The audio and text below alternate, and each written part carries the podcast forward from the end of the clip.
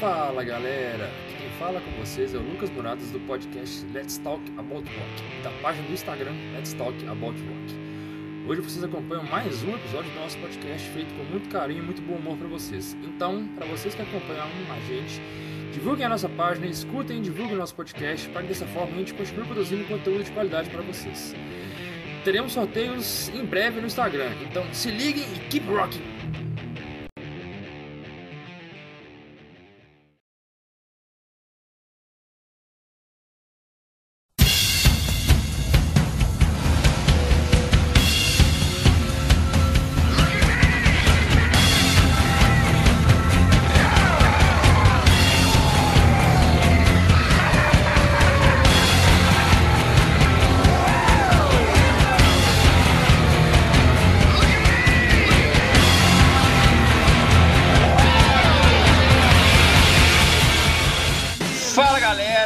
Sou Lucas Muradas e você está acompanhando mais um episódio do podcast Let's Talk About Rock, da página do Instagram Let's Talk About Rock. Continuando a nossa série Rock no Cinema, vamos dar continuidade nessa série para falar sobre rock and roll nas telonas. Hoje vamos resenhar sobre o filme Rockstar, lançado em 2001, estrelado por Mark Wahlberg e Jennifer Aniston, e cuja história foi levemente inspirada em um fato verídico acontecido com uma das maiores bandas de heavy metal de todos os tempos, o Judas Priest. Foi levemente inspirado porque era para ser um filme totalmente inspirado no Judas Priest, mas teve algumas divergências sobre a questão de como o filme ia ser feito e como a banda queria que fosse, e acabou que o projeto foi, mudou um pouco de, de rumo. Mas a gente vai aí, falar sobre isso aqui isso também. Isso aí ia chamar Metal God, né?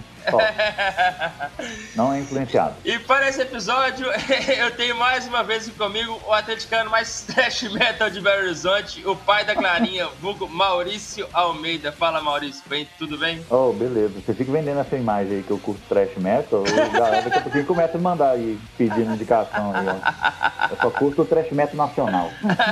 Mas tamo aí, de novo, vamos lá. Mais uma vez com a gente também, o morador da cidade mais quente do universo, Fábio Monteiro. Fala, Fábio, tudo bem? Tranquilo, graças a Deus uma tossezinha aí, bituruna do lado aqui. vamos mandar ver. E fechando a casinha diretamente da Irlanda, de volta no nosso podcast, meu brother Lucas Casagrande. Fala, Lucão, tudo certo? Opa, e aí, Lucas? Tudo certo, cara? Fábio, Maurício aí, prazer conhecer vocês aí a primeira vez. Satisfação total aí estar tá de volta aí depois de um tempo aí um pouco afastado aí, mas estamos tamo aí, cara. Valeu mesmo pelo convite aí, Lucas. Não sei, se você, vai, não sei se você vai continuar achando é. que vai ser um prazer depois da conversa, não. Só papo atravessado. Cara, só por esse aviso já vi que eu vou gostar. de boa. O Lucas fica metendo a gente umas enrascadas aqui. Nada, que isso. Só porque o tema do episódio que você participou foi meio, se, meio estranho de conversar, você tá. ah, mas isso vai ser legal. Galera, e pra quem conhece a gente, curte nosso conteúdo, segue a gente lá no Instagram, curte nosso podcast no Spotify e em todas as outras plataformas disponíveis. Comentem, deem dicas, sugestões, xinguem a gente como acharem melhor. Vai lá dar aquela força pra gente continuar a produzir um conteúdo de qualidade para vocês. Bora pra mais um! Explicando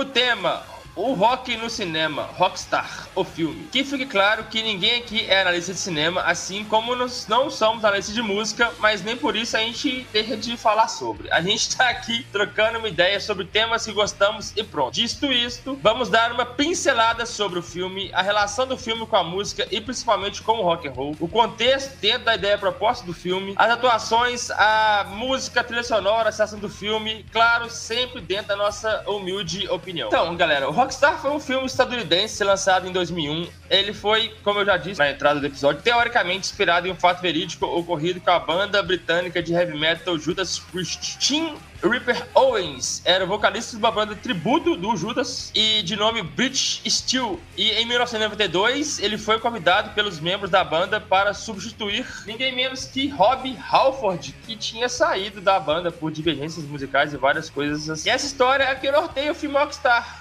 é que tem o Mark Wahlberg assumindo o papel de Chris Coles, vocalista de uma banda tributo, banda fictícia Steel Dragon, que é o Judas Priest do filme, né, digamos assim. E que ele acaba tendo a chance de se tornar o vocalista principal da banda, e aí ele finalmente conhece o que que é, né, é, faz toda aquela cena de tocar, sua, principalmente na sua banda, porque, que, de coração, além disso tudo, o cara tava tocando a banda de coração, não era qualquer banda, né. Aí a, a gente, eu comecei falando sobre como a história é mais ou menos inspirada, porque, como o Maurício até deu uma pincelada, também o, ela ia ser totalmente dedicada, não sei se a esse, a esse episódio do Judas Priest, mas é, ela ia ser dedicada à banda, totalmente dedicada à banda, né? Eu não sei se. Você até falou do nome, Maurício, Metal God, até queria te chamar, dar uma pincelada sobre isso. Você sabe se o filme ia ser inspirado nessa, nessa parte da, da história da banda ou se ia ser uma coisa mais geral, pelo título? Eu porque Metal é... God é o apelido do, do Rob Halford, né? Do Rob Halford. É, o filme seria inspirado no, na história do Judas como toda. Mas aí, pelo que circula na internet, aí obviamente tem várias versões. O ponto, o ponto principal, acho que seria obviamente a saída do, do Halford, né? Mas a preocupação que tinha, e acho que até o Judas soltou na época a nota,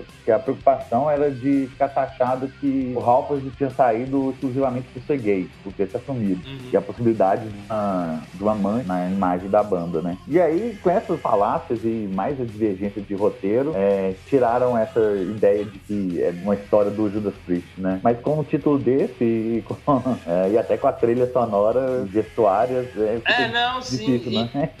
É, é, o que eu pensei, na verdade, é porque é o seguinte, é, como o título ia ser Metal God, você falou, eu achei que por esse título, é, é, talvez a ideia inicial do filme seria abranger uma, uma parte maior da história da banda, não ficar mais fechados com, com esse acontecimento, como ficou o filme, né? Então o filme uhum. ficou baseado basicamente no, no que aconteceu, uhum. né? Foi no intervalo do, do vocalista principal da banda sair, que era o Bobby Beers, e, uhum. e entrar o Chris Coles como Easy, Easy, Easy Cole, né? É, é. A Easy alguma coisa que ele entrou, o apelido lá. É, mas vamos lá, começar a ideia. É, Maurício, o que, que, você acha do filme no geral? Gostou? Qual é a sua opinião do filme no geral? Te agrada? Dá uma pisada geral do filme, depois, depois a gente entrar nos, na, nas pautas mais, mais detalhadas. Ah, o filme ele é sensacional, né? Assim, na questão de entretenimento, sem ficar buscando semelhanças e veracidades com, com os fatos reais, eu acho que o filme funciona bem pra caralho. Eu, eu acho que ele. Uma diferença que ele tem de trocentos filmes, digamos lá, Sessão da Tarde, né? É, a diferença é que não é a história de um cara que faz sucesso com a, com a sua banda, né? Ou então ele forma uma banda para ter sucesso. Mas aí é igual você falou, é a história de um cara que é fã de uma banda e entra pra essa banda, né? Então eu acho que é uma, um, uma narrativa um pouco diferente da maioria dos filmes que tem. Então, assim, o filme eu acho que sim, ele é muito bom. Não é aquele filme, ou melhor filme de todos os tempos, não, mas é aquele filme que você vê toda vez que passar, você assiste tranquilamente. Eu sou fã pra caralho do filme. É, eu também gostei.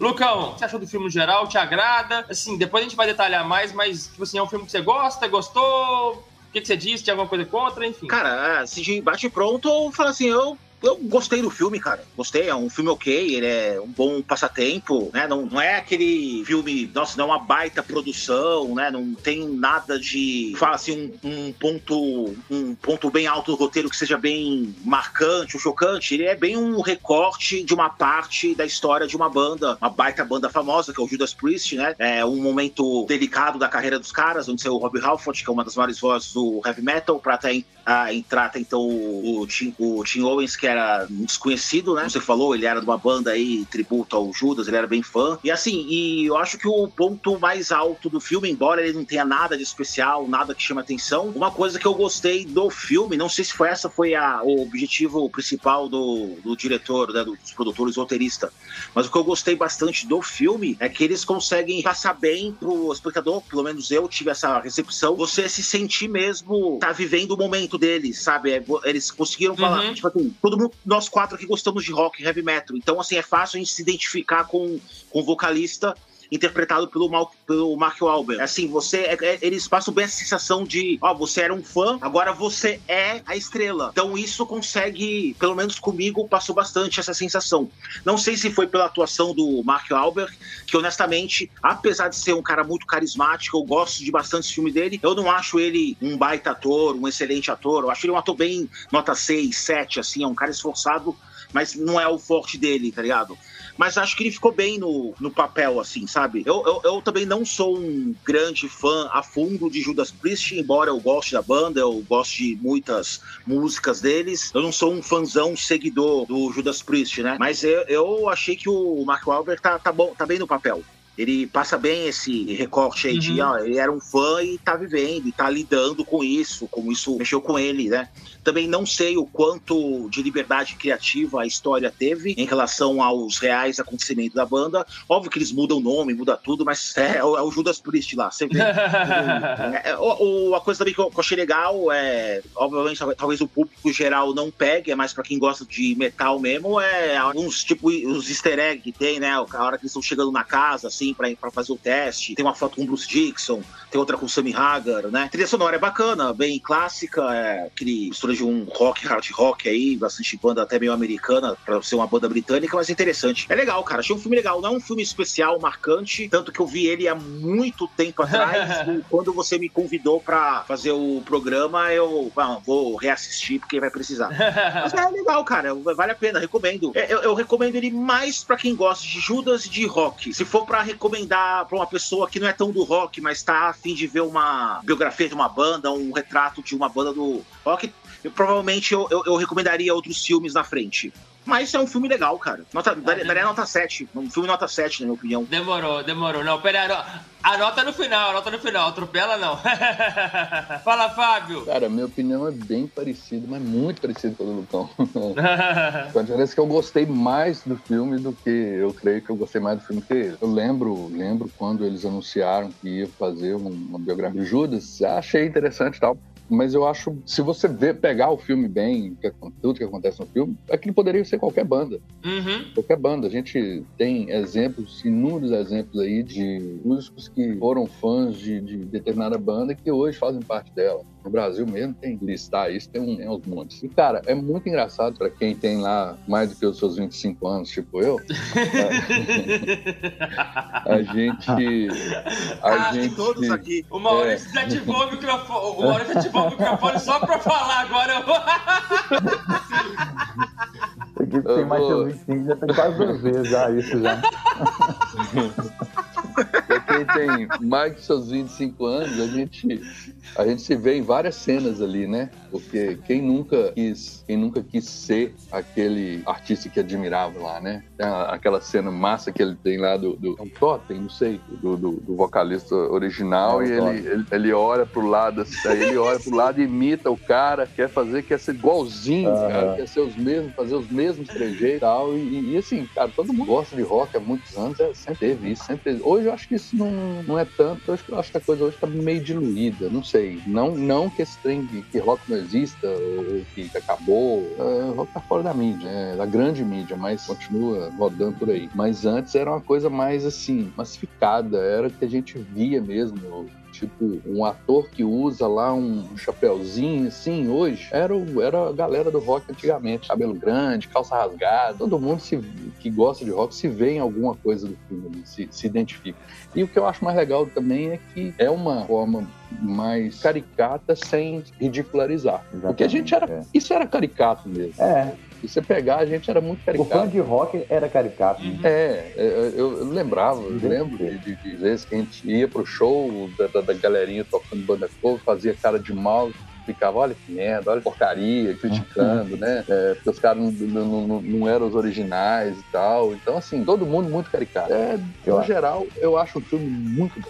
Eu gosto, gosto Eu Eu tenho poucos filmes, eu comprei DVD. Eu comprei esse DVD, porque eu queria muito. Eu acho o filme divertidíssimo, tipo assim, é, no geral, é, igual a gente falou, se a gente for dar uma de crítico de cinema, que a gente não é, mas a gente cisma de, de sempre dar uma de crítico de cinema, como a gente vai falar de qualquer filme, a gente, na, na- na nossa série aqui no podcast, a gente repete é, várias críticas que talvez a gente não, não seja tão qualificado pra poder, poder dar. Eu acho o filme muito divertido, sabe? Assim, é um ótimo passatempo. Você coloca o filme pra ver e vai, diverte. É igual o Lucas falou, é, o Lucão, você entra, você entra dentro do personagem, é igual o Maurício falou também, o Fábio, você, é, um- uma hora ali você se, se- se sente, pô, eu já fiz aquilo, sabe? Assim, eu já critiquei um cara numa conversa com a banda porque ele falou uma besteira, ele falou que o vocalista fez isso numa turnê e ele não fez, igual os caras criticam uma hora lá que ele tá com uma guitarra, ele tá com uma jaqueta que não é daquela turnê, tipo uma jaqueta falsificada. Aí o cara vai lá e fala: quando que o Bob Bias usou essa jaqueta dessa cor, em qual turnê, que não sei o quê.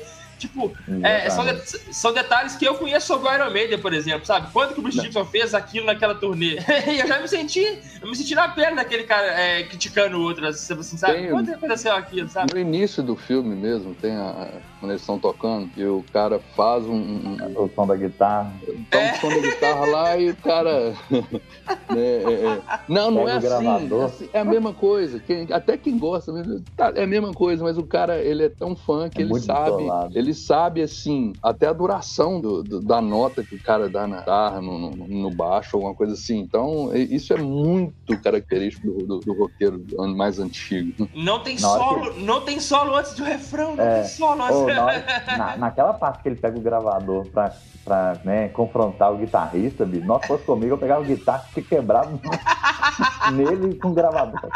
Eu, bicho, assim, esses recortes são sensacionais, bicho. Porque, tipo assim, eu fico imaginando, eu, pelo menos, falando por mim que não sou músico, às vezes já fico percebendo, tipo, nossa, no show ele faz isso, no estúdio não tem. Então, tipo, quem nunca, né, quem não decora as falas de discos ao vivo, né? Igual eu escuto o Rock and Roll do Iron Maiden, eu sei todas as falas do Bruce Dick, né, entre as músicas. Então, tipo assim, a gente aprende. Eu fico imaginando quem é músico, velho. Tipo, sabe? O cara pegar pra você te mostrar ali o gravador, não, tem que fazer assim, cara, bicho. É, tipo assim, é muito foda, velho. E a gente, e, com certeza, velho, todo mundo já se viu ali, eu acho que quem é músico mais ainda. Mas aí uma coisa que eu acho legal do filme, e e, aí até que o Fábio falou, ele faz esse recorte, né, que poderia ser qualquer banda. E uma coisa que eu gostei e que ajudou é, a trazer essa caricatura do roqueiro, mas que não ficasse de forma tão ridicularizada, é que, apesar do filme ser recente, ele é um recorte da cena dos anos 80, né, ali final dos anos 80 e tal. Então é porque, tipo, realmente, não tinha como fugir, era aquilo mesmo. Eu acho que os anos 90 já não tinha um, recorte tão caricato, tanto das bandas dos anos 90 como do, do público, né, não era uma coisa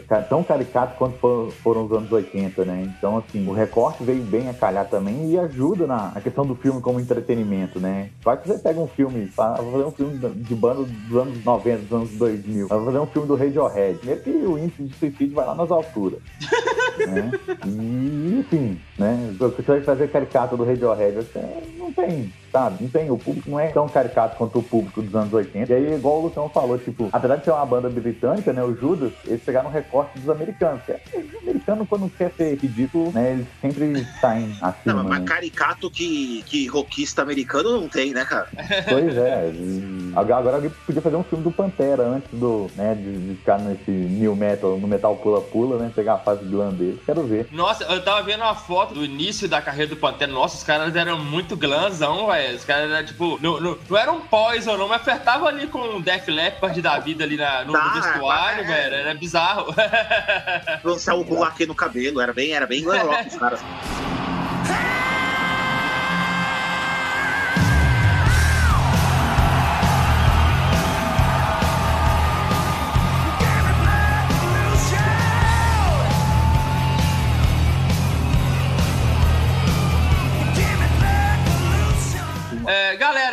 já começou a falar disso aqui, eu queria só que a gente desse uma continuada, na verdade, que é sobre o contexto do filme com o tema proposto. Ué, o filme fala sobre uma, uma carreira de um rockstar, né? Sobre um cara que era fã da banda, talentosíssimo, né? Querendo ou não, no filme o cara é, pega um, um, o Mark Wahlberg, ele interpreta um vocalista talentosíssimo, né? Querendo ou não. Uhum que é muito fã de uma banda de heavy metal e que assume o posto do vocalista. O cara, o cara realiza o sonho de todo fã de heavy metal que se preze a fazer e aquilo. Todo guitarrista, por exemplo, quer, quer não, não, quem não quer substituir um Brian May da vida, quem não quer, por exemplo, assumir o posto de um, é, de um guitarrista do Iron, guitarrista do próprio Judas e, e tudo mais. É, então, é o que escolhe realiza aquele sonho. Ele é, um, é, é, como, tipo assim, né? Tudo é possível. O filme acaba entrando nesse tema. Eu acho que o que o filme quer propor, na minha opinião, para mim, é que o sonho é possível, mas o sonho ele te cobra. Assim, é, é, o sucesso tem o seu preço e, e, e, o Mark Wahlberg e o Chris Cole, ele paga o, o preço do, do, sucesso. Ele, ele se vê numa banda que é uma banda totalmente consolidada e ele é um vocalista contratado. E ele, ele, não, ele não consegue absorver a ideia de ser um vocalista contratado. Ele sai da banda e monta o Pearl Jam depois, no final.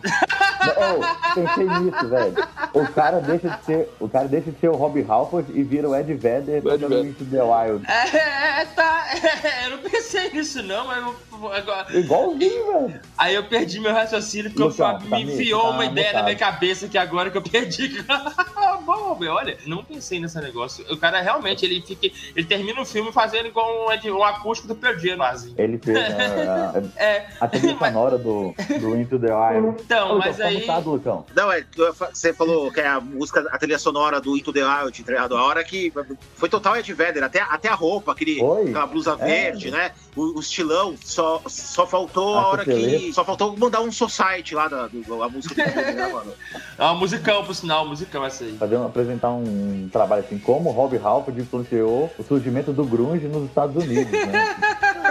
É, aproveitando, Maurício, queria que você continuasse falando sobre isso, o contexto geral do filme. O que, é que o filme, na verdade, quis propor pra você e, e, e como você acha que o filme colocou essa ideia na, na, Cara, na sua cabeça tipo, ou, na, ou, na, cabeça da galera aí? Igual, né, pegando a fala do Fábio, né, pra gente tem mais 25 anos, né, a gente tem uma, acho uma percepção, um relacionamento com, com as bandas diferente da, da galera de hoje, né? A galera tem tudo muito fácil, né? A gente brigava muito pra ter acesso às coisas das bandas tal. Então eu acho que, assim, que contar essa história do jeito que foi contada, no recorte, na, em toda aquela. Ah, é a história do Judas ou não é, enfim. E até mesmo as bandas que vieram à tona com a trilha sonora, os músicos que participam da, da banda fictícia, tudo já remete muito a, a, esse tipo de público, a um público mais, mais velho. É, então, tipo, eu acho que a proposta foi muito boa. Eu acho que aí, até pensando na questão de, de comercial do filme, eu acho que se fosse uma bio, videobiografia do Judas, talvez ele não teria tanto sucesso, porque aí ele ia, ele ia pra mídia com essa. É a videobiografia do Judas Priest. Pô, cara, mas quem que é Judas Priest? Eu não conheço, né? Tipo, o público grande ia pensar. Tanto é que o filme com foi o Tom Cruise que fez um filme também de, de, de rock, não foi? Rock Tom Cruise ou Brad Pitt? Rock, é. Tipo, ele foi pra grande mídia. Pois é. Rock ele foi pra mídia fez sucesso, né? Então, tipo, o Rockstar se vendesse como videobiografia do Judas, não, não sei se venderia tanto. Então, tem essa coisa. E aí, pegando o gancho também no que já foi dito, de, de ser uma história que acaba cabendo pra várias bandas, pro público, pra quem é mais novo e já nasceu já nas redes sociais, é, você pensa assim, se esse filme não existisse, seria uma excelente fanfic de Twitter, de tipo, nossa, eu conheço um cara que ele era fã de uma banda e ele entrou na banda, sabe? Aí chega alguém e manda, ah, é verdade, eu era a guitarra do, do guitarrista. é uma história totalmente plausível, aí a gente sabendo de como ela foi feita. Assim, velho, o filme, eu acho que ele atende muito, muito bem as expectativas. E eu acho uma excelente homenagem, velho. A trilha sonora eu acho fantástica. Então, é, ainda, eu acho que, eu vou te falar que ainda bem que ele deixou de ser uma videobiografia do Judas pra tornasse esse entretenimento, sabe? Senão, senão ele não ia cumprir nenhum dos dois. Ah, não, ia se vender como se biografia do Judas, aí você ia falar assim, ah, mas isso não aconteceu, né? Ia vir aqueles fãs chiitas e ia detonar o filme. Quem é fã de cinema ia detonar porque o filme não é tão bom. Então, quando ele ficou nesse meio termo entre os dois, ele ficou esse filme um pouco acima da média e que funciona como um entretenimento fantástico. É, aí vem os caras e gravam um podcast criticando, por exemplo, o filme do, do Fred Mercury, do Bohemian Rhapsody, igual uns caras aí do, do Let's Talk About Rock, que criticaram muito o filme aí, dando uma de crítica de cinema, tipo, ah, então, a gente faz isso é, mesmo, é, de vez em quando. É, quando, você, quando, você, quando, você, assume essa responsabilidade de falar que vai fazer uma coisa, você tem que achar, sabe? Então o cara se livrou dessa de tipo, não, não é biografia do Judas, então qualquer argumento que alguém fala assim, oh, mas isso não aconteceu no Judas, o cara vai chegar pra você e falar assim, velho, eu não tô fazendo filme do Judas, então, assim, o cara se livrou de uma, velho. Fantástico. Maurício, a cor do seu óculos aqui pra mim tá dando um efeito parecendo que é um filtro do Instagram, velho. Muito engraçado. Fala, Lucão. É, contexto do filme com o tema que ele propõe, cara, no geral, o que, que você achou aí de, do, do, tema que o filme propôs e do que, que ele foi é, dentro desse contexto que ele, que ele, que ele se propõe a, a falar sobre. Enfim, tudo é possível. cara, em relação ao tema e o contexto do filme, com a época lançada, eu, eu acho que casa bem com a parte que eu falei numa, na crítica ampla no comentário anterior, tá ligado? Ele acerta muito em passar essa sensação de você ser o fã que virou rockstar, tá ligado? E assim, e pegando o gancho do que o Maurício falou, assim, o filme foi o filme é de 2001 é uma época pré-rede rede social, né? Você não tinha mais tanto, você não tinha tanto acesso à banda. Para você querer alguma coisa da banda que você queria, era através do álbum, ou dando sorte de cair alguma coisa na rádio, ou então para comprar aquelas revistas, né? Metalhead da época, Rock Brigade, essas aí, tá ligado? Então era, é, era meio difícil. Então você vê um filme desse na época, eu não vi quando ele saiu em 2001, eu vi alguns anos depois, 2003, 2004, mais ou menos, né? A primeira vez que eu vi ele, antes de rever agora pro podcast. E, e revendo agora novamente, tentando colocar minha cabeça na, na época, nessa parte o filme ele conversa muito bem mesmo. É um, é um, é um bom acerto, porque assim, apesar de não ser, não, não ter o nome do Judas Priest lá, você sabe que é deles por causa das referências. E aí eu acho que é um acerto também, igual o Maurício falou, tá ligado? Porque ele pode, ele pode pirar na liberdade criativa do filme. Igual eu te falei uh, anteriormente, eu, eu, não sou um fã do Judas Priest para saber tudo deles a fundo. Eu não sei o que é, que é verdade, o que é mito na, na história. Mas eu acredito que teve bastante liberdade criativa ao longo do filme, né? E isso é, facilitou ser, por ser uma, uma outra banda, Steel Dragon. Se fosse o Judas Priest, talvez ia ficar uma cobrança maior, igual aconteceu com o Queen no Bohemian Rhapsody, né? Que aí eu, eu, eu fiz parte do podcast, inclusive. né? Então você tem essa cobrança, né? Apesar de eu, de eu entender que pra, pra trama é interessante você colocar uma, um elemento novo, você retira um que não, que não é tão importante pra história, você muda a data, umas coisas, faz parte, tá ligado? Desde que não tira a essência da banda nem nada, mas essa eu considero a parte positiva do filme. a parte negativa que ele tenta contextualizar, assim, na minha, na minha opinião, é, tipo, por mais que seja a reinventar o nome da banda, para não se lembrar que é o Judas Priest, eles, ao mesmo tempo, no começo do filme, eu noto que eles, que eles tentam se prender ainda um pouco à origem britânica da banda, né? Então, na minha opinião, mostrou uma cinegrafia de uma banda americana, não de uma banda britânica. Não um ponto positivo, negativo pesado que vai diminuir muito o filme. Eu tô só dando uma de crítico chato aqui mesmo, tá ligado? é, assim, eu, eu, pra mim, eu, eu, me incomoda um pouco quando os filmes trabalham com um elemento, aí meio que deixa de lado depois sabe? Aí pelo estilo do filme, pelo, pela pegada, a vibe da banda, você vê, parece que é total uma banda americana, mas não, não, não chega a ser grande coisa. Não, tranquilo. Mas no, na minha opinião geral do, sobre o contexto do filme é essa aí mesmo. Fala, Fábio, o que, que, você me conta aí do contexto que o filme propõe e de como que ele, que ele testa esse, esse contexto aí durante a, a, a, o filme, da banda... Isso que o Lucão falou que eu também não tinha. Eu tinha reparado, mas, eu, mas é uma coisa que, sinceramente, eu não, eu não, não, não me incomodou, pra ser bem sincero. Não, até agora, por exemplo, né? Porque daqui a pouco vem aquele, aquele brainstorm, né? Ele, puf, aí você fica, não, é mesmo. Mas eu não tinha, não tinha contextualizado isso. Eles, eles, eles, tipo assim, começam contextualizando a banda que, que é um contexto britânico, né? E depois, uma coisa que eu achei, antes do Fábio entrar, que eu pensei no seguinte: o, o foi arriscado pro próprio, pro próprio Judas é, convocar um vocalista, colocar um vocalista americano na banda, né? Porque o Tim, o Tim Rose é americano, ele não é britânico, né? E colocou, e o Judas é uma banda britânica, né? Eles colocaram um vocalista americano, eles enfrentaram, tipo assim, uma, uma certa resistência, é, uma certa resistência, não, eles enfrentaram uma possível, como é que eu vou dizer assim, crítica é, em relação a isso. O, Steve Harris, quando foi escolher um vocalista para o meio para substituir o Bruce Dixon, ele, ele escolheu o vocalista britânico exatamente para poder evitar esse tipo de coisa. Mas, cara, e recebeu, o Journey... E recebeu outro tipo de crítica. O Journey, o Journey é uma banda americana e colocou um vocalista filipino, né? Então, então o que, que você me diz aí, Fábio? Vai, aproveita. Cara, é, é, é, dentro até do que a gente já tinha falado aí, eu acho que ele, ele mesmo sendo iniciado com o pretexto de contar uma história dos Judas, ele acaba, ele acaba contando uma história geral de, sei lá... Diversas bandas, podia ser qualquer uma, gosto disse antes. Exatamente, exatamente, exatamente. Podia ser qualquer uma banda, assim como pode, hoje, atualmente mesmo, em outro, em outro contexto, em outra época, num, num, num tempo que a internet manda em tudo, isso pode acontecer tranquilamente. O Frejá saiu do Barão, quem assumiu foi o Rodrigo Suricato, ele postou uma, uma foto quando ele tinha não sei quantos anos lá, do disco do Barão, do primeiro disco, do segundo disco do Barão, não sei. O cara já, já era um fã do Barão. O Eloy Casagrande tem quantos anos? Né? Sepultura estava começando, acho que ele nem gatinhar, acho que não sei nem se ele existia. Então, certamente ele passou grande parte da vida dele ouvindo. Cara, acho que o Eloy Casagrande, eu posso estar enganado, mas eu acho que ele não tem nem 30, cara. Vamos, vamos pesquisar isso aqui. 30 eu acho que ele não tem, não. Ele eu tive, tive, tive, o prazer, tive o prazer de conhecer ele uns 3, 4 anos atrás, conversei com ele e tudo. Ele foi fazer, Sepultura veio fazer um show aqui e fui com um amigo meu que é um grande conhecido do, do, do André Kisser, então ele arrumou passar já backstage, fomos lá trocar ideia com os caras. Daí, eu lembro que ele falou a idade dele, cara. Era uns 20 e pouco na época, não era? Não, Eloy Casagrande, Eloy Casagrande tem 30 anos, ele é de 91. Ele é de 91. É? Quando ele nasceu, a Sepultura tava 1, 2, 3, tava lançando Arais. Então já, já tinha. Já era o quarto disco de Sepultura.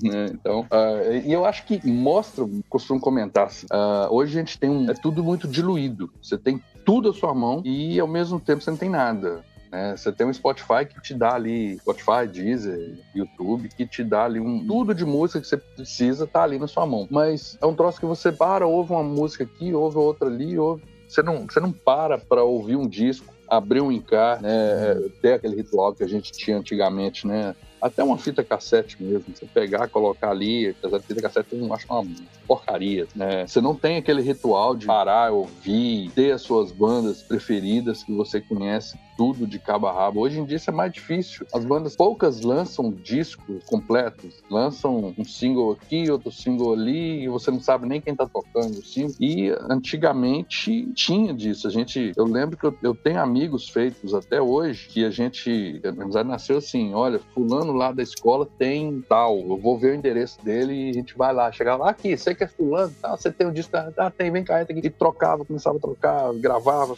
então assim, era, mostra um, Isso era bom demais. É, era bom, era ruim, porque a gente não tinha tudo aquilo que a gente queria, né? Mas ao mesmo tempo a gente valorizava aquilo que a gente Desculpa te interromper, Fábio. Era uma. Que, aquela sensação de ser recompensado, né? Isso, isso. Você correu isso, atrás, cara. batalhou. Você falou essa do gravar, cara. Eu, eu nunca vou, vou esquecer, tá ligado? Eu, um dos meus primeiros álbuns do Iron Man, eu acho que o primeiro que eu comprei foi o Fear of the Dark. E logo da- depois, mano, eu comecei a escutar vários. E, pô, pirei Iron Maiden. É uma das minhas bandas preferidas até hoje, tá ligado? E eu queria muito comprar o Power Slave, cara. E eu tive que esperar um tempo mais pra ter a grana, né? De CD é foda, né? Toda hora comprar assim. Aí eu lembro que um amigo meu tinha, cara. Ele falou: "Ô, meu, meu, meu irmão tem o Power Slave lá na casa dele, cara. Eu falei, mano, por favor, deixa eu ir lá, vamos lá, cara.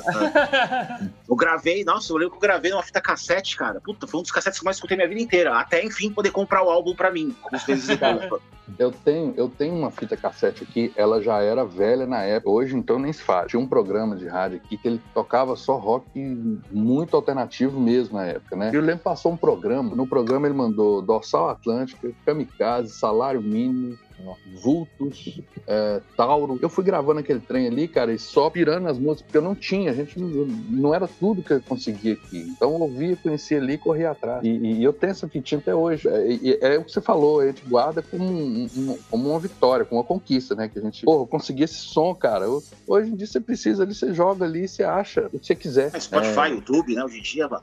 Sim, não, não, não tudo hoje está na internet, tudo hoje, você não fica sem encontrar. E eu acho que mostra um pouquinho, filme mostra um pouco como era isso, né, cara? Tem a hora que ele tá no quarto com o irmãozinho dele, né, que pega um disco, né, esse autografado, né, então tinha disso, você tem ter aquilo ali na mão, aquele material na mão, um autógrafo, conseguir uma. Hoje em dia faz uma selfie ali e tudo, mas você conseguir uma foto com a galera que você curtia, era um trem assim. é, Eu lembro de um show do Ira que nós somos aqui em Caratinga, que o Edgar era um festival de música, o Edgar tava. Era numa escola e o Edgar tava na porta da sala, que era o camarim. A gente viu, ele tava sozinho, eu um amigo ah, pode tirar uma foto aqui. Chegou três seguranças assim, empurrando, tirando. Cara, é, é, que isso, né? E hoje em dia você você troca ideia com esse povo na, na, na internet. Então, era uma coisa.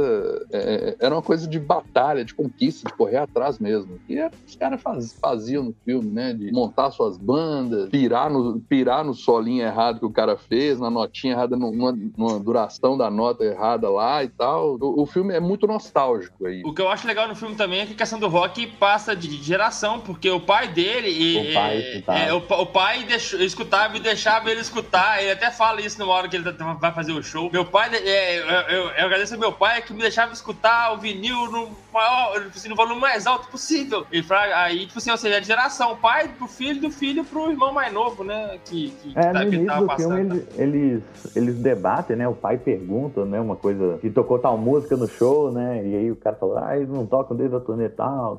Uma- é, o cara sabe tudo, troca. né? E eu fico com uma sensação, mas aí também é viagem e eu acho que no filme não me, não me recordo se tem essa confirmação ou não. Mas o que dá a entender é que até o irmão do, Easy, né? Que é o policial lá, parece que ele Mala, chegou a uma época também a escutar, mas aí ele se diz evoluído, parou de escutar o rock, porque ele arrumou emprego. E aí é óbvio, né? O cara mais chato Sim, da, da história tem tanto- que virar policial, né? Tanto que, ele, tanto que ele vai pro show, tanto que ele vai pro show depois. é. Ele tá no show, né, curtindo. Uhum, sim.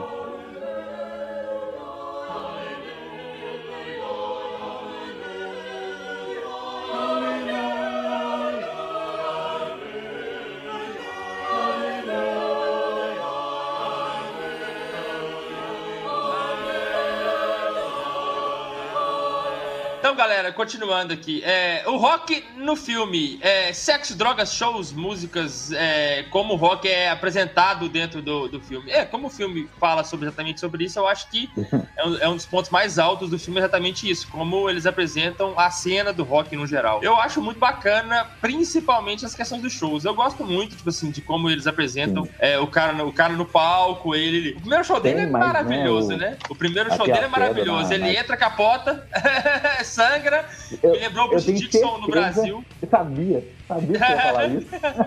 Me lembrou Da o Bruce guitarra. Dixon em, e- e- em Total. 85 no Rock in Rio, que ele. ele- Não sei se ele foi mexer. Joga Não, é, é, é, ba- bater a guitarra na cabeça dele, um trem assim, eu acho. É, ele joga a guitarra pra cima e ela cai na cabeça dele. É, e aí ele está sangrando e, e vai lá e fica animalzão no show. E aconteceu exatamente isso com, com o cara no filme. Então, apesar do filme ser, ser, ser um, baseado numa história que aconteceu com o Judas, ele me lembra uma sensação nostálgica com a minha banda do coração, que é o Iron Maiden. Então eu acho muito bacana essa cena e eu acho muito bacana como o rock and roll é apresentado no tema geral. Eu acho que o filme não se priva de nada. Apesar de ser um filme curto, é um filme pequeno e é um filme que não tem uma, um negócio de idade, que eu esqueci como é que chama, uma censura alta, eu acho que é 14 anos, se eu não me engano. É, ele, ele não se priva de nada, ele apresenta a questão das drogas, ele, ele do, do, do vício, ele, apesar de, de no início do filme, quando o Bob Beers está saindo da banda, eles falam uma frase lá, teoricamente, para deixar claro que eles não estão tirando o Bob Beers por, pelo fato dele ser homossexual. Aparece que o que fica num, num, geral da aparência é que foi isso, um, um, dos, um, um dos fatos que motivaram, não só esse, mas um dos fatos que motivaram. Ele era egocêntrico, como é um vocalista normalmente de uma banda desse, desse porte, então, tanto que ele fala que, que, que o She Dragons ia e, eles iam tocar por trocado se não fosse por ele, que ele era a banda, que não sei o quê. Então ele tem toda essa questão do, do, do egocentrismo de um vocalista muito famoso. O lance da homofobia, ele é, ele é até colocado numa outra parte quando o Easy aparece com um piercing. Sim, os caras chamam a atenção sim. dele. Os caras chamam a atenção dele. Pô, mas É. você colocar isso, você tem que falar com a gente, né? Além disso, o cara, tipo assim, é, ele, ele colocou por ele querer fazer uma, uma réplica exata, exata do, do vocalista que tinha colocado o piercing uma semana antes. E ele, depois ele descobre que o vocalista era gay. E ele não sabia que o vocalista era gay, que o Bobias era gay. Aí ele fica tipo assim, ah, então eu entendi, você colocou o piercing porque você é gay. Não que seja o piercing, piercing no mamilo é uma coisa normal. Muito normal, por sinal. É, então... Mas época, né? é, mas pra época É, fica, época. fica estereotipado, né? Então ah, fica, fica esse contexto. Apesar dos caras falarem que o guitarrista, né, que parece que é o mentor da banda, é o guitarrista, e os mentores são o guitarrista e o baterista, eles falam que o baterista, o guitarrista fala que não é por isso que a banda foi que, que de- demitiu o cara, mas acaba fica mais ou menos assim. Então eu acho que o filme apresenta bem. Apesar de da minha crítica ser que o filme é meio corrido, assim, sabe? O filme passa, tipo assim, e eu acho que o principal, eu acho que a principal parte do filme, que, que é a parte mais legal, são os caras em turnê, aquela questão do ônibus, drogas, sexo, rock and roll, aquela questão mesmo, acho que corre.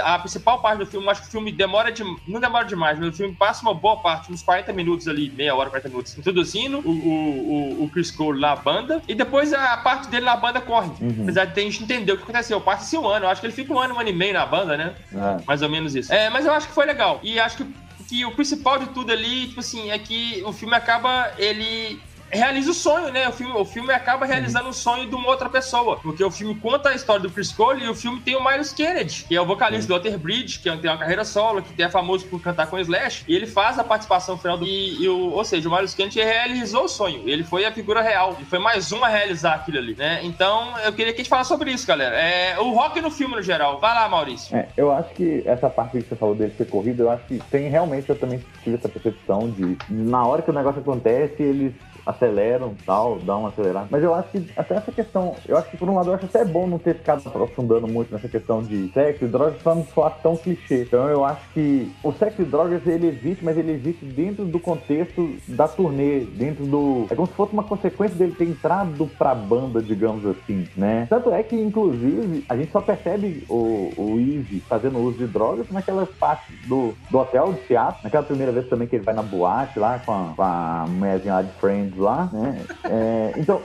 não, não se prende tanto a isso, porque senão ia ficar muito clichê, né? Então, eu acho que é tipo assim, a, o sexo e drogas, ele fica de, de pano de fundo pra história mesmo, que é as coisas da turnê. E aí eu concordo com vocês.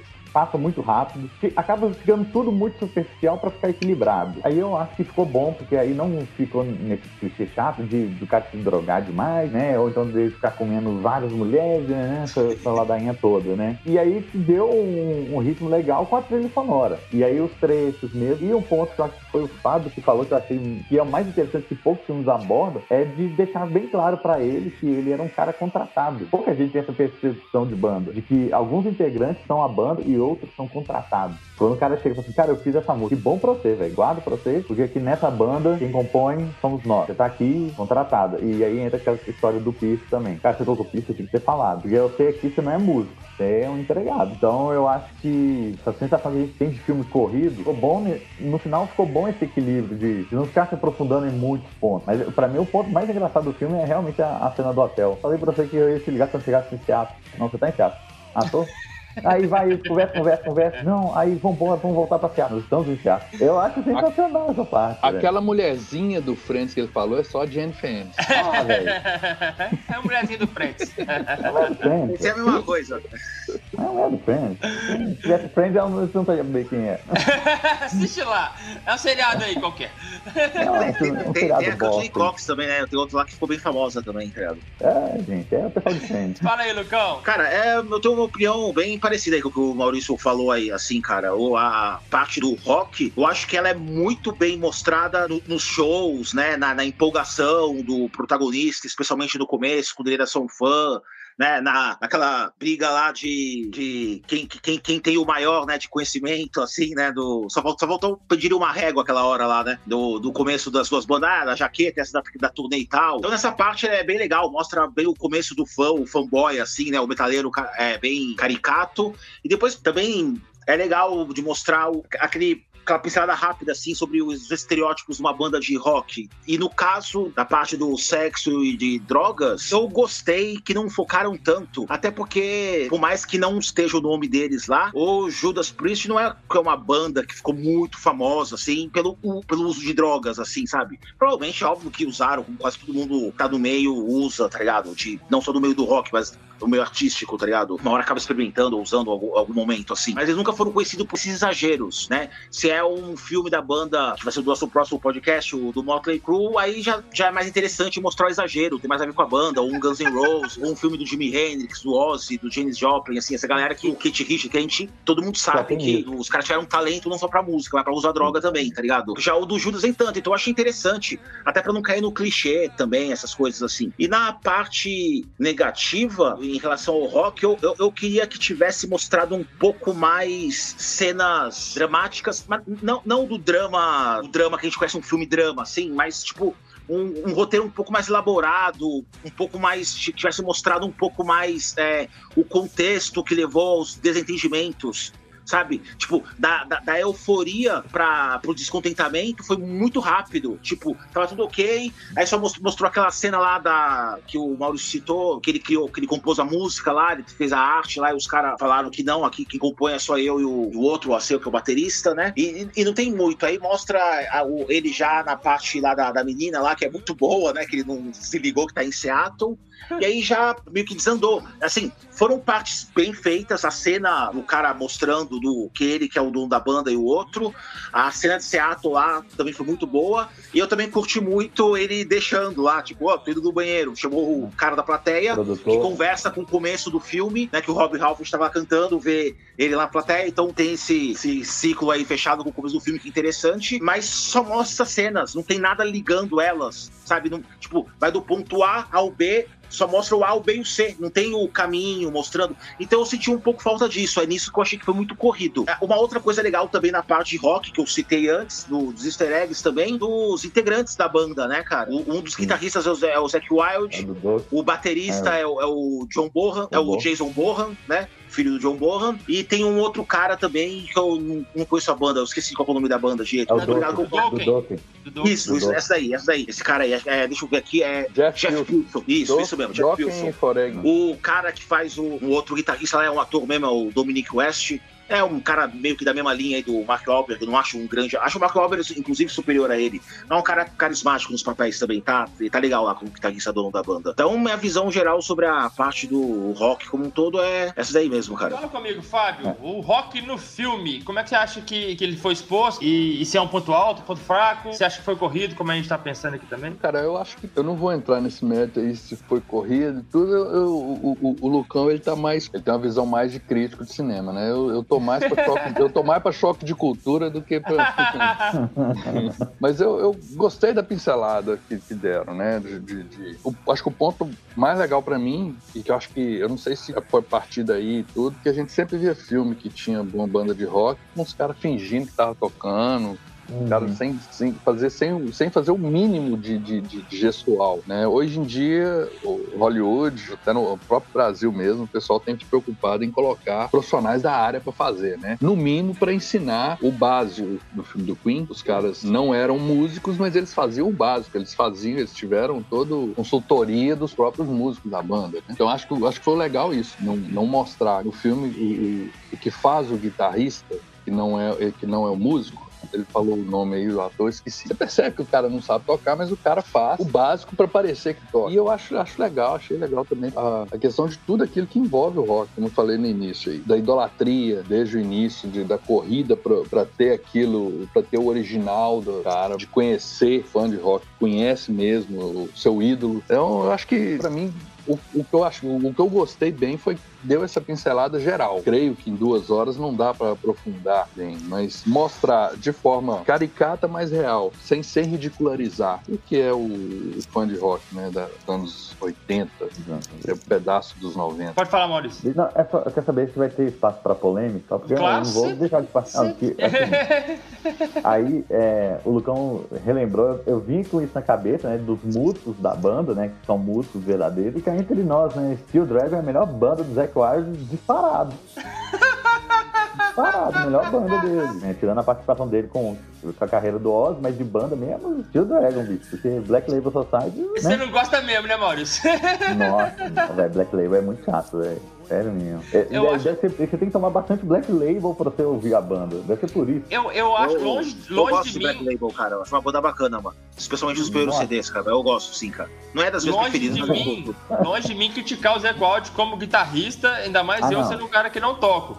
Mas eu acho ele um É guitarrista muito banda mesmo. fanfarrão. Não, mas eu acho ele um guitarrista muito fanfarrão, sabe? Eu acho, tipo assim, que ele é muito aquele solo fritador. Na hora que você vai ver mesmo, a, a técnica nem é tão apurada assim pra poder fazer aquilo que ele tá fazendo, sabe? Ele é, repito, longe de mim. Eu não sou crítico de guitarra, eu não faço nada do que ele faz. Mas eh, eu acho que ele, que ele fanfarra demais e toca de menos às vezes, sabe? Tipo assim, encanta demais, faz aquelas coisas muito eh, solo de 60 mil notas. Mas na que você vai ver mesmo, tecnicamente falando, não foi esse, esse- não foi nada, tipo assim, essa coisa nossa, Eu gosto, assombrosa. eu gosto dele como artista, ele como artista, assim, tal, a imagem dele eu acho bacana, acho legal. Mas eu acho que, é, assim, aí é questão de gosto, não é nem questão de música, não. Mas é que realmente, pra mim, Black Label não desce, eu não sei, eu acho muito, muito igual. Acho que eles acharam um ponto bacana, bom que eles conseguem trabalhar, fizeram um puta disco foda, o primeiro disco deles eu acho muito bom. Mas aí, tipo, aí, tipo assim, cara, ficou na zona de conforto, praga. Sim, ah, aí, eu concordo ficou nesse meio ponto, arrastado. sim. Mas assim, não, não, Cara, uma coisa- né? Melhor, né? Até pra ele. Ô. Lucas, eu concordo com você num ponto aí do, do Zac Wild, cara. Eu gosto dele, eu acho que ele é um um baita guitarrista, cara. Do, do Oz, ele tá ótimo, tá ligado? Mas é essas fritadas aí que ele dá, né, de querer inventar uns solos assim, cara, eu também acho que não é pra ele, não, cara. Não tô querendo diminuir o cara nem nada, falar que ele é ruim. Eu acho que ele é muito bom, mas eu acho que, às vezes, sei lá, ele quer dar uma de Steve Vai e Joe Satriani e, e assim, e por mais que ele é bom, ele não é o Satriani nem o Vai, tá ligado? Então eu acho que. É, isso, isso, eu acho que não é Eu a não dele, Fraga. Ele, ele curto- vai não- ser um guitar... Ele quer ser um guitarrero nesse estilo, não é a dele. É, por mais que eu, eu, eu, eu, inclusive, eu curto o som do Vai, do Satriani, especialmente do Satriani, tá ligado? Mas um- mesmo ele, esses caras sendo muito bons, é, eu, eu- me cansa um pouco essa bitolada, esse solo de olha só como eu sou foda, eu toco guitarra 12 horas por dia, tá ligado?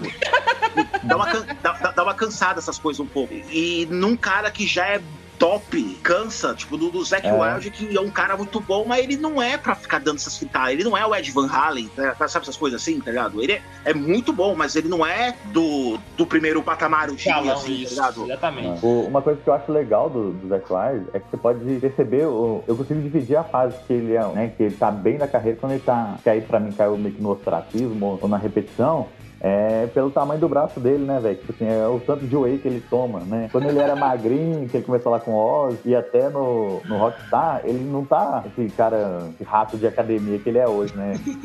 E aí era uma fase ok. Aí eu acho que ele foi ganhando dinheiro, tipo, gastando tudo em whey e foi piorando. E tal. Perdeu os é- movimentos.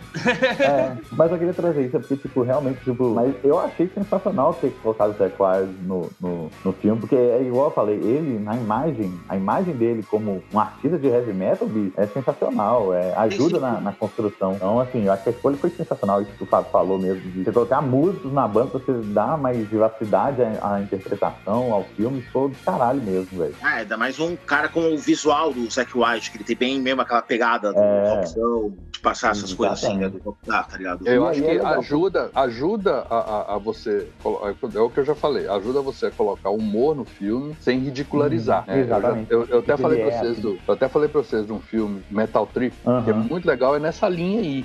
É um filme de humor e você vê que a galera fez. Que participou, que, cri- que ajudou a dar consultoria no filme, que ajudou a criar, eles são do ramo, eles são do, do, do- do rock, são do Uhum. heavy metal. Agora, eu não sei se vai chegar aí, tem um- uma coisa interessante que eu, eu não sei se ele é do, do, do, do metal, do rock. O George Clooney, ele é produtor executivo do filme, né?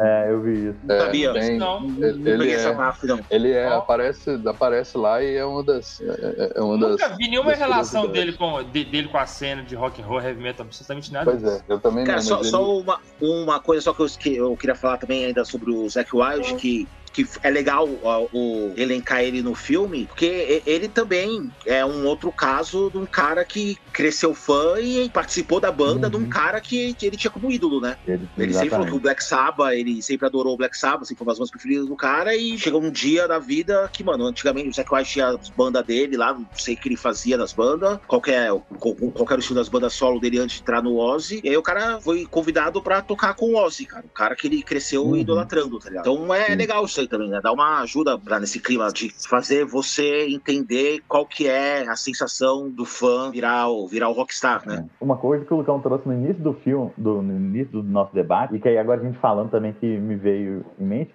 é a questão da construção, né? De ser, tipo, a princípio um tributo a uma banda britânica e ficar uma coisa americanizada. É, além da trilha sonora ter muitas bandas americanas, né? O, o guitarrista do Dokken, banda americana de, né? Posso estar falando bobagem, mas acho que o Dokken é americano. né? Deixa eu até ver aqui. falar Vamos descobrir agora.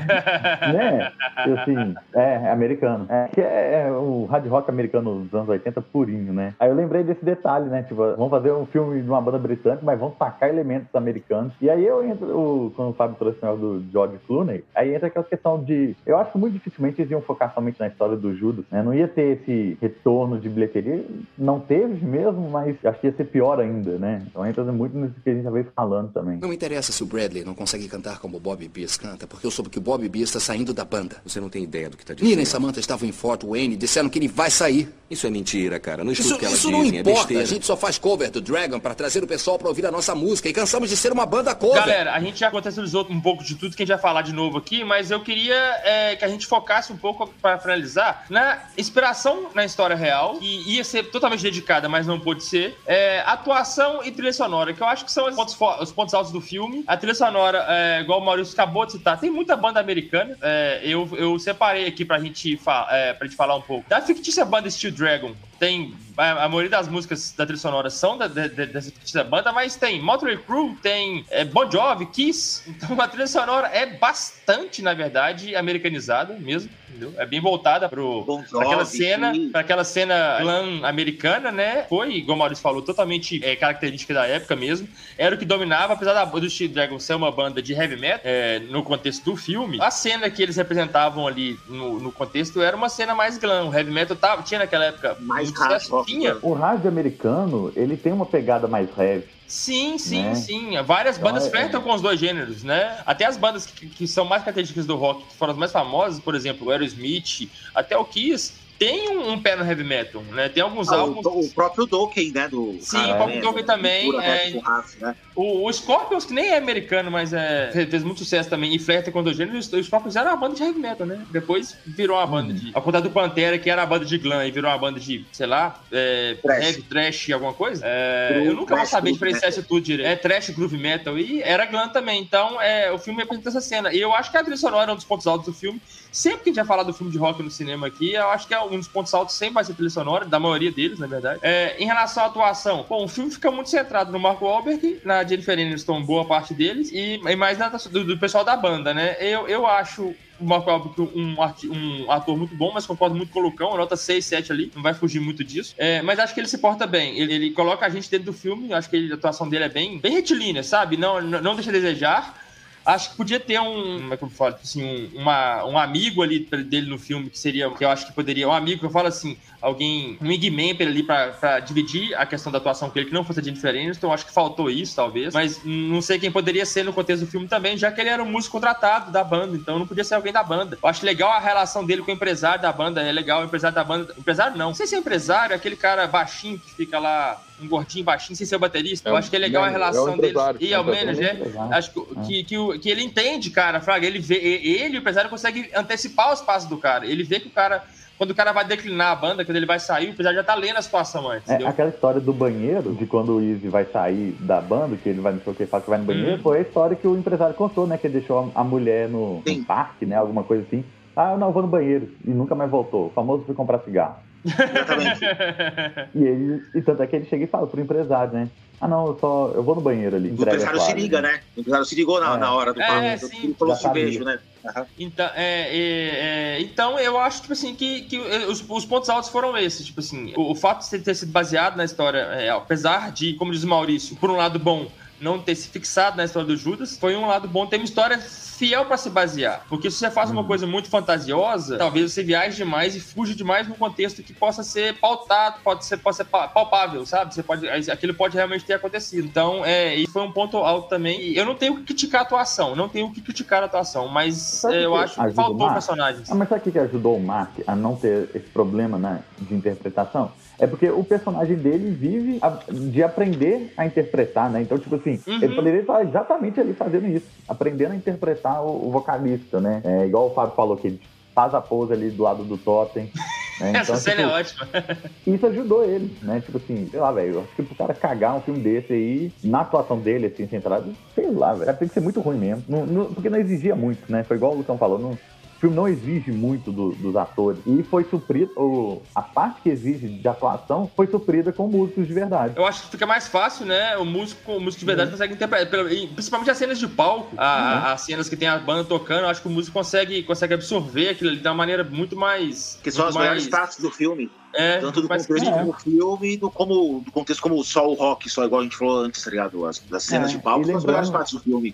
Ah, e o tem- parece que já teve banda também, né, na, na adolescência dele. Então, tipo, era uma coisa muito tranquila de se fazer. Não exigia uma atuação uau, né? O, eu acho que é o seguinte, é, como eu falei, eu acho que talvez o Mark Wahlberg tenha ficado um pouco isolado. Em, em- em algum momento do filme, assim, eu acho que a atuação dele pode ter ficado um, um pouco isolada. Mas eu acho que não foi uma coisa que, que prejudicou o, o, como a gente falou lá mais cedo, o contexto que o filme se, propunha a dizer. É, porém, eu acho, por exemplo, que eles podiam ter talvez criado um outro personagem, ou talvez colocado uma, como o Lucão falou, uma ligação melhor da relação tempestuosa que ele teve com a banda naquela época ali que ele tava saindo. Talvez se chamasse um outro personagem pra poder assumir uma, uma negócio. A- O, o guitarrista que faz a, do She-Dragon lá, que eu esqueci o nome dele, eu acho ele o cara sei lá, tipo assim, sabe, ele meio robótico, talvez, entendeu? Tipo assim, talvez não tenha passado. Ele é um líder da, da banda e tudo mais, ele tem que ser daquela forma, né? A postura dele é de líder mesmo. Eu mando, eu que decido, que não sei o quê. Mas eu acho que ele é meio robótico, talvez ele pudesse, tipo assim, explorado melhor aquela relação, pra explorar, é, pra, pra Uhum. contextualizar melhor a relação patrão-funcionário. Mas fala aí, galera, quem quiser puxar aí, fala aí sobre. Cara, é, na, na, na parte de, de atuação, assim, da, e de trilha sonora, é, é igual, vou repetir o que eu já falei já também, nesse po- ponto aí. É, é, é o ponto mais alto do filme, né, cara? Apesar que, assim, não é um elenco conhecido por ser excelentes, grandes atores, com excelentes e marcantes atuações, apesar de, de, de serem rostos bastante conhecidos, que é o Mark Wahlberg e a Jennifer Aniston, especialmente a Jennifer Aniston, eu não gosto muito dela, uma atriz, assim, eu acho que ela tem sempre as mesmas expressões, sabe? Tipo, na- na- nas... no- então, assim... Ela veio de Friends, velho. Ela veio de É, Friends. mas o, o, o, no- dentro do papel do que eles foram propostos a fazer, eu acho que eles estão bem, assim, também, né? Também não é que eles estão competindo com muita gente de, de alto escalão do alto, assim. Então, mas tá um trabalho de atuação competente. É o Mark Wahlberg que, que carrega praticamente o filme. Ele realmente o protagonista é o coração do filme, né? E a trilha sonora, cara, é bem hard rock, rock americano, assim, é nos anos 80, né? Ela é bem competente, tem bem a ver com, com, com o clima do filme. Eu acho que um outro acerto que eu gostei bastante é que teve bastante músicas inéditas, né? Músicas criadas pro filme, assim, da, da banda mesmo. Isso que é a vantagem de ter músicos atuando como músicos na banda, né? No caso, talvez acredito que eles tenham feito parte da compor também, transmelodia, essas coisas. E o Mark Wahlberg, que é um ex-integrante de banda, né? Não banda de rock metal, mas ele teve uma banda aí antes, e então ele, ele tá cantando uma- umas músicas assim, então isso dá, dá uma ajuda para cenas de, de palco parecerem bem, bem convincentes, assim. Ele canta no filme? Não, né? Não lembro de ter visto, não. Acho que não, porque eu acho que o. acho Não, mas é tipo assim, não- mas, é, mas eu falo, a- as vozes da, das cenas, as cenas de canto, ele Cara, eu não sei se a voz ele tá dublando, eu não sei se ele tem aquele agudo, porque a voz é bem boa de quando ele tá cantando, não sei se é ele. Mas os trejeitos de palco, pra, pra performance de palco dele, ele tá, ele tá bem, tá ligado? Foi nesse- É ele, ele já foi de uma trilha- banda antes, É. então isso ajuda ele a trilha ter tem uma. o o Jeff Scott solto, né? Que gravou a trilha, né? Então, eu não acredito que. Eu não sei. Eu acredito que não Mas eu- seja mas não sei ele, se- o no, nas cenas, não. Não sei. Não, não, cantando, a voz, bem provável que não seja dele. Eu não acho que ele tenha aquela voz É, pra não cantar. sei. Mas Olha é, só. a atuação, a performance de palco dele tá boa nas cenas. Sim. Tem um site aqui que diz que o vocal, os vocais foram gravados, foram cantados por Miljenko Matvievich. Só. Do Brother Steel meu. Heart, do Steel Heart e o, É, o e o Scott. Soul. É, agora tem É. uma, uma outra curiosidade aí. O Mark Wahlberg não seria o Chris, seria o Brad É, Pitt. era o. Ele Brad recusou? Pitt foi- é, não, aqui não é claro o que, que aconteceu, não, mas ele que foi convidado primeiro. Eu, Eu tava- ainda bem que não foi ele. Eu. Não, Ah, eu não gosto muito do. Brad Pitt, mas eu acho que ele não faria. Eu acho Ah. que o papel seria muito estranho. Não, eu acho que o rosto dele ia roubar demais a atenção. É. O papel Foi bom ter sido um cara não tão estrela Não tão assim. famoso, né? Não tão estrelado, né? Nesse aspecto foi bom pra não roubar tanto atenção assim, tá ligado? Eu tava lendo, eu tava vendo sobre a trilha sonora aqui. Vamos lá. É, o tracklist principal da trilha sonora é, tem. Eu vou falar as bandas, né? Everclear, banda americana. Steel Dragon é a banda fictícia. Motley Crue, americana. Steel Dragon é a banda fictícia, né? É, bon Jovi, Ted Nugent, americano. Kiss, americano. E Nexus, eu acho que é americano. Não, Next é, é, australiano. é australiano. Neto australiano. Aí Verb, É. Verb Pipe, Triple Rapping, esse aqui eu não li ainda. É, ou seja, a- é, é totalmente americana, americana. E uma, tem uma banda Uhum. australiana, basicamente. Tem, tem também Frank Goes to Hollywood, tem o Talking Heads. Ah, e tem Talking Heads também. Pulei ele aqui. É, E não, que você- aí no filme tem as músicas. Tudo, né? Que aí toca. No início é Rainbow que tá tocando. Logo no início. Ah, no início tem as, as músicas de fundo também, né? É, acho que é- Mas. Nível Tem Bon. Jovi, eu falei Bon Jovi, Livana Preia. To- to- to- to- Quando ele tá indo fazer a entrevista, quando ele tá indo fazer o teste pra banda, tu tá tocando. Livana Preia. Aham. Aí daquela, daquela vibe, né? Tipo assim, ah, agora vai, agora o filme começa a ficar interessante. É, Mais daquele- interessante. Agora o filme começa, né? Aqui, vocês é- estavam falando, vocês estavam É. falando que o Mark Wahlberg teve banda de, de, de rock? Não, parece. Acho que não. O irmão Não, dele. não, não teve de uma rock. de- Ele- Não era de ele rock, teve- não. É uma... É, o irmão dele teve uma banda, uma boy band. Ele é irmão de um cara do. Ele, ele é irmão de um cara do New Kids on the Block. Eu não sabia disso. Isso. Ó, que É, o, massa. o Donnie, ele- Donnie Wahlberg. Mas Donnie ele teve uma banda aí, Mark Mark, alguma coisa. É, vou, vou Mark aqui, Mark ó. and the Funk Butch, mas eu acho que não era rock, não. Não, Ele não, fala não era rock, não. Não era rock, não. Uhum. Mas é interessante, né? Porque de qualquer Tá forma meio, conhece né? o meio. Ele tá né? no meio musical, Exato, né? Ele conhece o meio, exato, ele sabe se portar. Uhum. Cara, uma curiosidade é, que eu, tá, eu acabei de, de ver aqui, cara. O Judas Priest, ele não aprovou o roteiro. Ele não, não- ele não curtiu. Aí ele pediu pra todas, pra, pra que tirasse o nome. que Sim, eles não aprovaram o roteiro e tiraram o nome da É, porque, é, igual É. o Maurício falou, na época eles ficaram com, com medo do- do- deles, da banda ficar estereotipa- estereotipada de ter tirado o, o, o, Não, Halford é, pelo. pelo Tá fato falando, tá aqui também que, segundo, segundo ele, segundo a banda, a história do Tim não é nada parecida com o que é mostrado no filme. Ah, não, mas isso aí eu acho que é o seguinte, tipo assim, o, o filme tem que criar um, um contexto Não, bonito lógico, pro lógico. vocalista ter, ter entrado. Que que ele, o, o Tim Owens, se eu não me engano, ele entrou porque a banda, é, é, sabia do conhecimento dele, viu, por exemplo, os vocais dele, mas parece que teve, teve teste, teve um monte de coisa. Tipo assim, teve um, um teste, é, não igual o da Aromeida, que, na minha opinião, foi um teste fictício, mas. É, fictício não, o teste aconteceu, mas é, foi só pra promover a ideia mesmo. Eles já, já tinham em mente que ia ser o Blaze. Eu acho que o Judas, se eu não me engano, promoveu alguns testes mesmo, que não sei o que, e o Tim Owens foi por isso. Mas coincidiu dele ser um vocalista da banda tributo, ter todo um. um Não, não, sim, é bem inspirado. Uma tem, as fanbase, coisas, né? assim, tem as coisas. Mas é, é- na minha opinião, isso aí só reforça que foi é um acerto mesmo ter tirado o nome, porque aí dá liberdade criativa bem maior mesmo. Eu- eu Até gosto- Tem, tem partes que realmente, assim, igual, repito novamente, eu não conheço a história a fundo do Judas Priest pra saber o que é, que é mito ou não. Até porque no, o final, é, é óbvio que a gente sabe que o Tim Ripper Owens não virou cover do Ed Vedder, ele foi tocar no, ele foi tocar no, no Iced Earth, Iced o Rob Earth. Halford voltou. O Rob Halford voltou pro Judas Priest, tá ligado? O, o, o Tim Ripper Owens é um bom vocalista, um excelente vocalista, cara. Eu acho, tipo assim, que eu não, igual o Lucão, eu não sou um fã assíduo do Judas. Conheço músicas, é, tipo assim, aleatórias com ele. Mas eu tava vendo uns shows, eu gosto muito de música ao vivo, né? Repito, eu tava vendo um- uns, umas performances ao vivo dele na época do. que, que era vocalista, tocando as músicas do, da época do Rob Halford. o cara era bom, velho, era bom. Ele, ele quer ou não, ele é muito inspirado no Rob Halford também. Ele é muito inspirado no Rob Halford. Ele. Os caras entram numa enrascada, né, velho? Ele, Blaze Bayer. Você nunca vai conseguir jogar o cara sozinho, né? Porque você tem um parâmetro de comparação que são Cara. mestres do, do heavy metal, né? Então, tipo, Eu ah, acho, velho, que, vai... eu acho que ele lidou melhor com isso de todos eles foi o, o David Coverdale.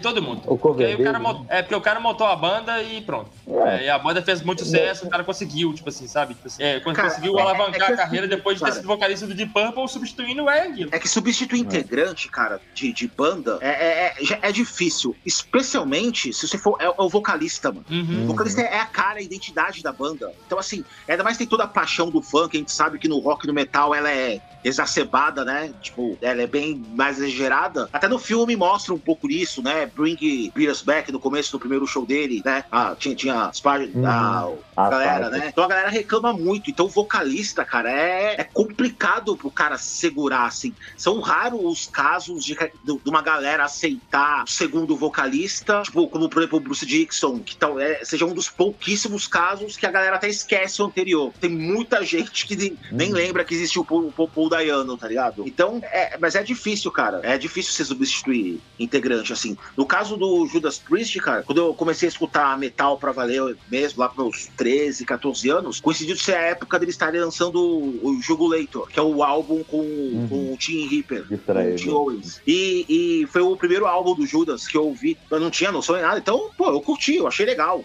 Anos depois, escutei de novo e é bacana, cara. Eu gosto mais do Tim Ripper Owens tocando, cantando no Ice de Earth. Prefiro o Ice de Earth com o Max Barlow, o outro vocalista. O Ice de Earth é uma banda que eu gosto bastante, mas é, apesar do guitarrista ser um dos vários imbecis aí. Mas o, o Tim Ripper Owens é um, é um- é um baita vocalista, cara. É, eu gosto também. Conheci mais depois que a gente foi, que, a gente- que eu, que eu fui resolver gravar o episódio, que eu fui entender mais sobre a história, mas eu acho o cara que ele se portou bem. E ele fala que os melhores anos da vida dele foram os anos que ele, tava, que ele, que ele é, cantou com Judas. Então o cara é grato, é por ele é difícil, grato. é difícil pro, pra substituir integrante de banda que tem muito fã, banda amada, que é o caso do Judas Priest, e ainda mais se você for vocalista, cara. É difícil pra caramba pra, as pessoas sim, sim. é, se desprenderem da, da imagem. A, a esmagadora maioria do- das substituições em, Tá em vocalista não. Entende? Tipo, o Sepultura com o Derek, eu gosto, eu curto pra caramba. Acho que o Derek tem uma vibe muito boa, mas, cara, não é querer ser viúva do Max, mas eu realmente acho que. Eu realmente acho o Sepultura com o Max o,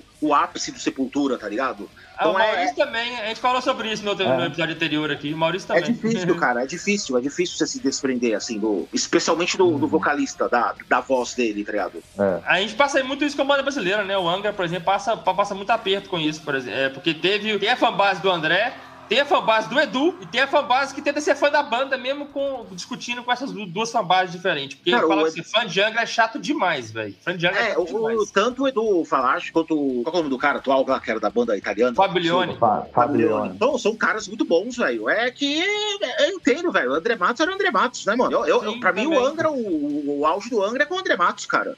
Eu gosto de muita Ah, coisa que veio depois. Eu escuto o também. Lione também, eu gosto dos álbuns recentes, cara. Eu acho o Secret, o Secret Garden um álbum bacana, cara. Mas o, pô, o André Matos é o André Matos, né, velho? É foda, mano. Igual o Queen. Como você vai substituir o Fred Mercury, meu? É, sim. A banda eles- teve que eles- acabar. A banda teve que acabar. Não, não tem como. Eles nem se Eu- propõem a isso, eles fazem show com, com o Adam Lambert porque os caras gostam muito de dinheiro. Não, não, nem se e eles são honestos, eles são honestos. É. O Queen mais, Mais Adam Lambert. Adam Lambert, é. Eu fui no show, baita de um show, curti pra caralho. O Adam Lambert, muito competente. Ele dá a pitada dele, tá ligado? O jeito dele e canta muito bem. Ele faz questão de falar, cara, ele mesmo falou, velho, obrigado a todos por vir aqui. né? eu não sou o Fred Mercury, mas obrigado pela força, tá ligado? Tem, cara, vocalista é foda mesmo de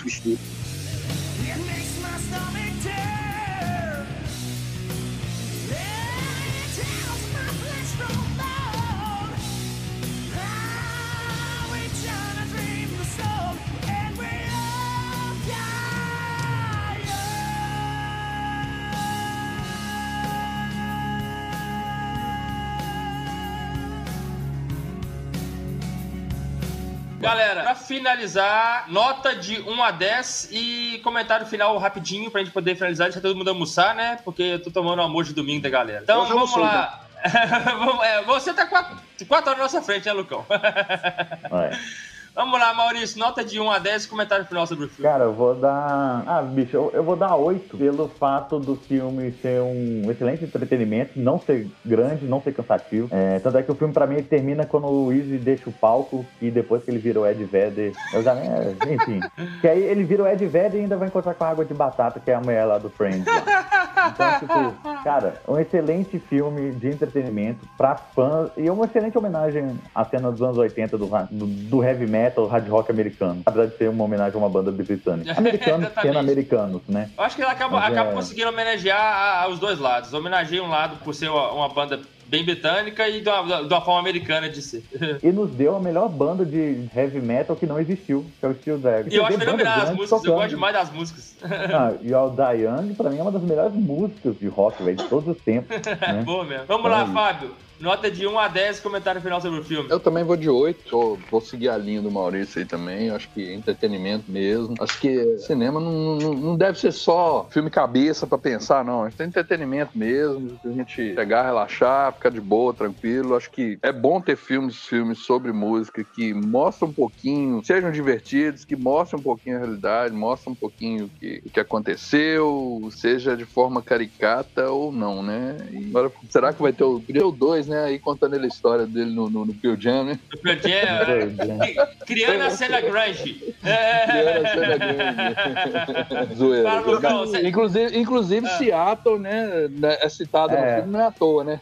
Sim, Não, e assim, é. cronologicamente até daria, né? Porque, mano, o, o filme começa, acaba meio que no comecinho dos anos 90, que foi quando o Grunge começou. Tipo, essa história da troca do Rob Halford pelo Rick Owens aconteceu nos anos 90, mas o filme Sim. começa no começo dos anos 80, né? Tá passando assim, né? E, cara, é... pode falar nota, essas coisas já? Pode, pode, aproveita aí. Cara, eu, eu- gostei do filme, eu tenho um- um- uma opinião bem bastante parecida com os dois, assim. Eu, acho- eu acho que ele é bem divertido. Ele, a intenção dele realmente de ser um filme leve, de mostrar o recorte da banda e, e- e curtir. Eu, eu- dou uma nota 7, uma menos deles, assim, porque assim, na, na minha opinião, por mais que o filme ele é bom, tem bons momentos, a atuação foi bacana, eu acho que mesmo sendo um filme divertido, como quer mostrar como foi a relação é, do, do fã que virou estrela, eu acho que podia ter um pouco mais de, de estofo em algumas cenas, assim. Não coisa cabeça, nada de filme de arte, essas coisas. Um pouco mais de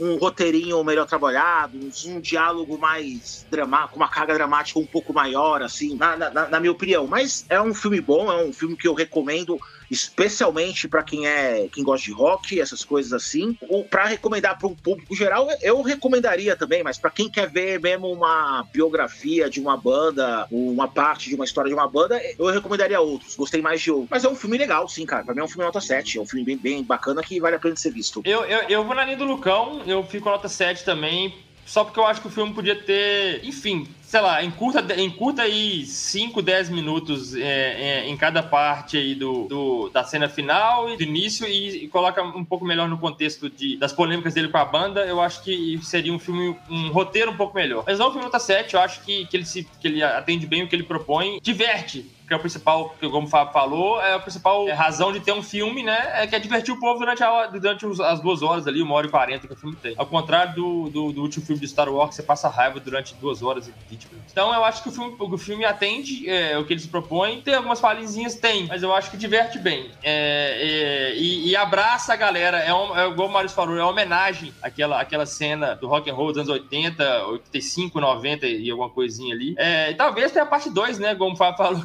do grunge ia ser bacana? O cara vai atacando black no, no, no barzinho lá pra 20 pessoas chorando. Ia ser fantástico. Galera, esse foi mais um episódio do podcast Let's Talk About Rock. A gente falou um pouco aqui sobre o filme Rockstar de 2001, que foi, como a gente disse várias vezes aqui, levemente inspirado na, num, num fato da história real que aconteceu com a banda Judas Priest. É, foi um papo bem bacana. Teve comigo o Fábio, o Maurício e o Lucão mais uma vez. A galera já tá, já tá começando a ficar é, de- dentro da, da casinha do podcast já. A gente vai gravar mais episódios pra frente. Eu queria agradecer muito a presença de vocês aí. Desculpa tomar o domingão da galera aí. Tá na hora de almoçar, né? Todo mundo com fome, estressado já. Então, gente, muito obrigado por ter Querendo participado mais abrir uma uma vez. É, né, né, Maurício? Fala de cerveja comigo, não. Você tá julgando na minha cara cerveja até a semana inteira. Tinha mandado sete, você mandou só cinco. Faltam dois dias da semana pra beber. Então, aproveita aí, Maurício. Muito obrigado pela presença, cara. Valeu demais aí. Valeu, gente. Obrigadão. É isso, valeu vocês aí. Satisfação total, mano. É nóis aí. Até a próxima. Valeu, Fábio. Obrigadão aí, gente. Obrigado. Então, galera, abração. A gente vai fazer mais vezes aí. Demorou? Abraço. Valeu. Até mais, Valeu, galera. gente. Fui. Até mais.